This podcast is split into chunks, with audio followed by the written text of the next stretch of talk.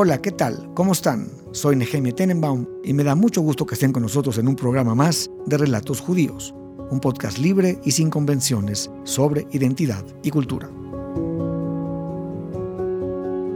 Aprovechamos para agradecerles a algunos de nuestros colaboradores. Apreciamos el magnífico trabajo de los fotógrafos Jorge García Alonso y Orly Morgenstern.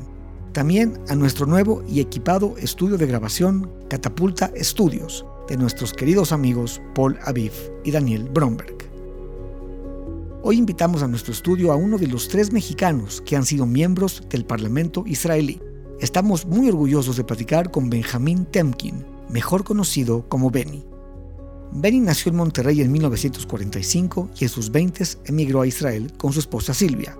Fue miembro parlamentario por el partido Meretz junto con Shulamit Aloni, Yossi Sarid y otras figuras destacadas de la izquierda israelí.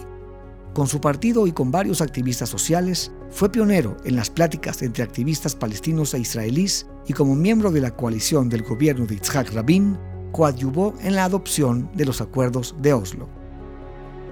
El día de hoy, Benny vive en la Ciudad de México y es director de una maestría en Flaxo, la Facultad Latinoamericana de Ciencias Sociales. Hola Benny, pues qué gusto verte después de tanto tiempo. Te entrevisté en tu casa en Israel en el 95 y me da mucho gusto tenerte de nuevo enfrente y que podamos platicar. Gracias por venir con nosotros aquí a Relatos Judíos. Eres bienvenido. No, gracias por invitarme. Muy contento de verte de nuevo. Gracias, igualmente. Benny, yo empiezo mi podcast con una pregunta filosófica. Si yo te pregunto, ¿cómo es tu relación con el judaísmo? ¿Qué me dirías? Pues es central a mi eh, definición propia, la definición de mí mismo. Ha sido central desde mi crecimiento en la familia. Toda mi vida fue determinada por el hecho de que soy judío. Es absolutamente central a mi identidad. Tú llegas a Israel, para nuestro público que no es judío, que no conoce bien la historia, llegas en el 71 en una época como clave del país. Israel se coronaba como ultra ganador de la guerra de los seis días. ¿no? Todo este territorio triplicó su territorio. obviamente se, tomó un, peso muy fuerte ¿no? con muchos palestinos. Y dos años antes de la guerra de Yom Kippur, que también fue una guerra, entre comillas, tal vez perdida a nivel moral, eh, es una época crucial en Israel. 71 eh, llegamos y a ver a la época en que Israel se pensaba muy poderosa. Era un país muy, en ese momento, muy orgulloso de sí mismo, muy fuerte, Teníamos a Golda de, de primer ministra. La verdad que yo, cuando llegué, yo era pues más bien moderado en las cosas, eh, en las cosas de los palestinos y demás. No conocía bien el tema, la verdad. No, no, no lo conocía como lo pude conocer en unos meses.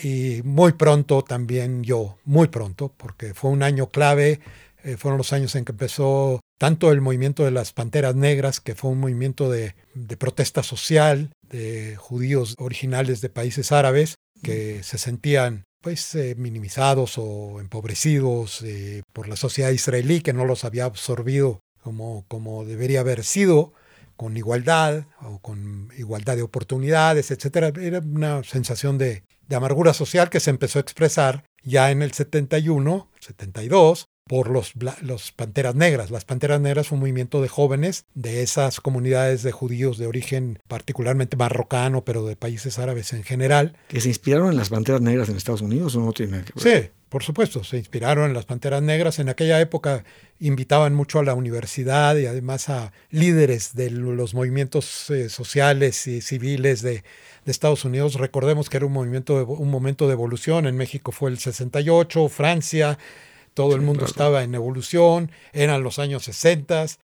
Allí muy pronto me moví, también influido por mi hermano joven, que más inteligente que yo entendió mucho más rápido el problema en que nos estábamos metiendo con lo de los territorios ocupados y el trato de los palestinos y también la, la amargura social que se estaba generando estaba muy de moda la, nueva izquierda en aquel lugar, en el momento en el mundo. En todas partes estaba manifestándose, era una época de gran esperanza. Nosotros íbamos a cambiar el mundo. Creíamos que habíamos nacido para cambiar el mundo, realmente. Tú mencionaste ahorita el tema de la izquierda, de la nueva izquierda, de cambiar el mundo, pero en Israel hereda en una situación muy compleja. O sea, en esa época, en el 71, ¿hay un tipo de conciencia de lo que está pasando? ¿O sigue esta gloria de la victoria de la guerra? ¿Hay alguna conciencia de que están heredando un paquete muy peligroso? digo, una parte muy pequeña de la opinión pública israelí pensaba así. Eh, gente, alguna gente importante en la intelectualidad inmediatamente firmó desplegados, de hecho, unos días después del término de la guerra del 67, ya advirtiendo de que lo que iba a pasar mm. si seguíamos con, eh, ocupando los territorios y no haciendo paz y no reconociendo el, el, derecho de autodeterminación de los palestinos y demás. Pero eran voces importantes pero marginales en la sociedad israelí.